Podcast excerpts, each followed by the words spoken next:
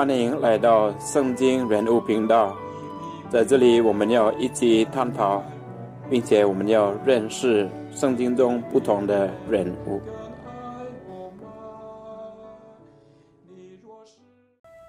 在介绍若望马尔谷的时候，巴尔纳伯也被提到，所以在今天我们要特别介绍巴尔纳伯，他到底是谁。巴纳伯和保禄在中土大事录中被称为中土。虽然两位没有被列入十二中途的名单内，但是因为他们被圣神所招选而被派遣去传福音，所以两位被称为中土。中土大事录中有一位生于塞浦路斯岛的勒卫人，名叫若瑟。他卖掉了田地以后，把银钱带来放在总督的脚前。这个是在《中途大事录》第四章第三十六节可以找到。可能是因为他愿意为他人服务，也愿意做教会领袖所需要的任何事情，所以总督们就把这位弱色称为巴尔纳伯。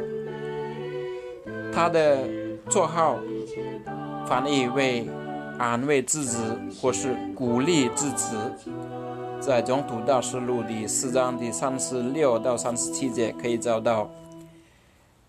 当新皈依基督的扫路，或是后来他的名字就变成保禄，来到耶路撒冷拜访基督信徒团体的时候，他们就是在耶路撒冷的。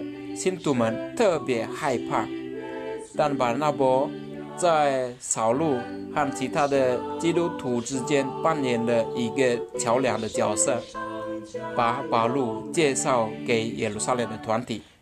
在《中途大事录》的第九章第二十六到二十七节可以找到，《中途大事录》描述巴纳伯为好人，充满圣神和信德。他积极的工作，带领许多人归于基督，是在《中途大事录》的第十一章第二十四节。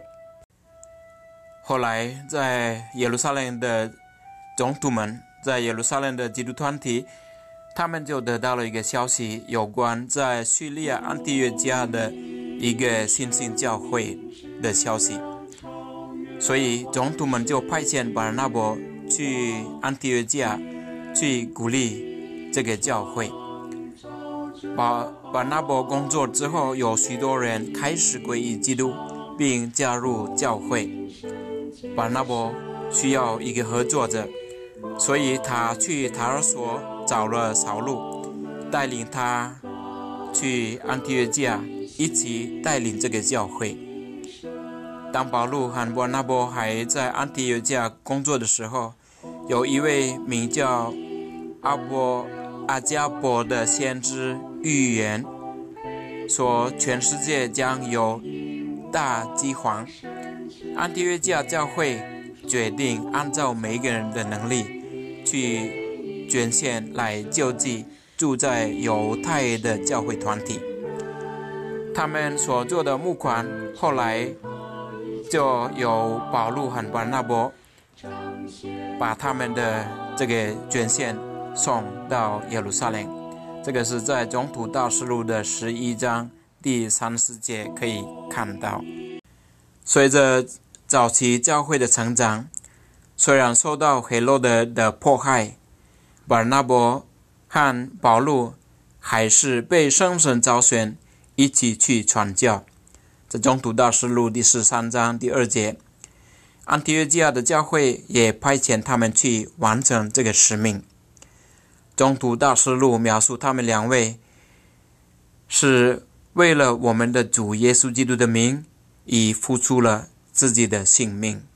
中途大师录四五章二十六节，马路和伯纳伯带着若望马古作为助手，走遍了外邦人地区去传福音。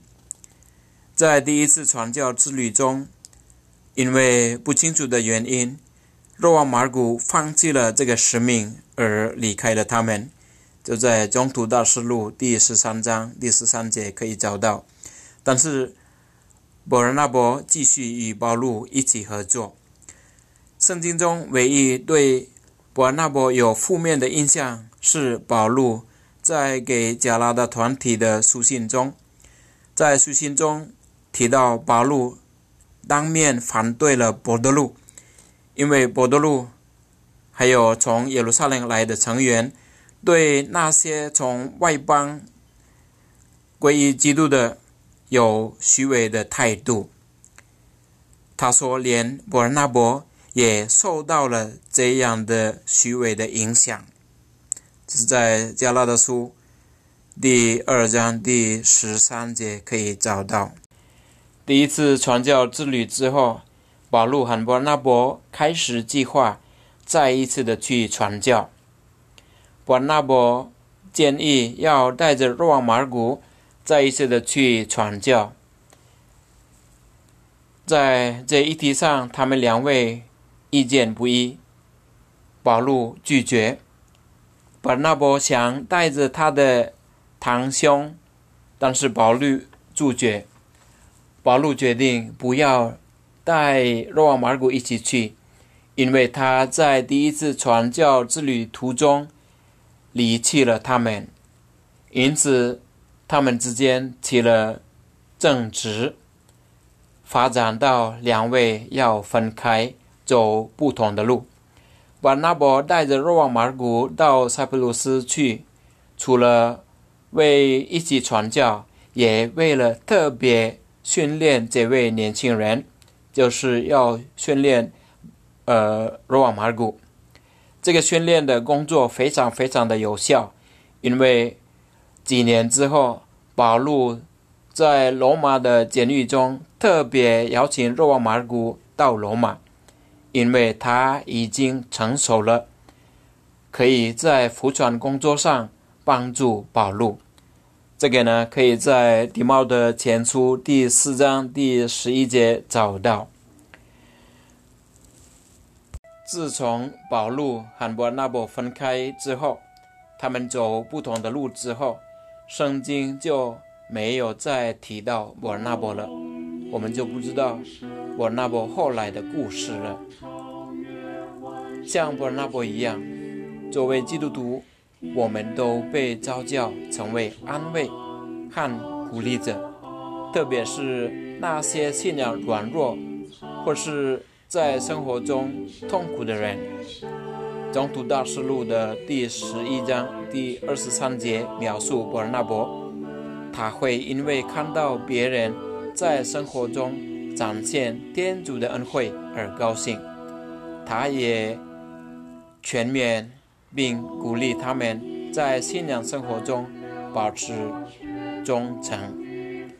这个精神是值得我们基督徒基督徒学习的。祝福大家，天主保佑。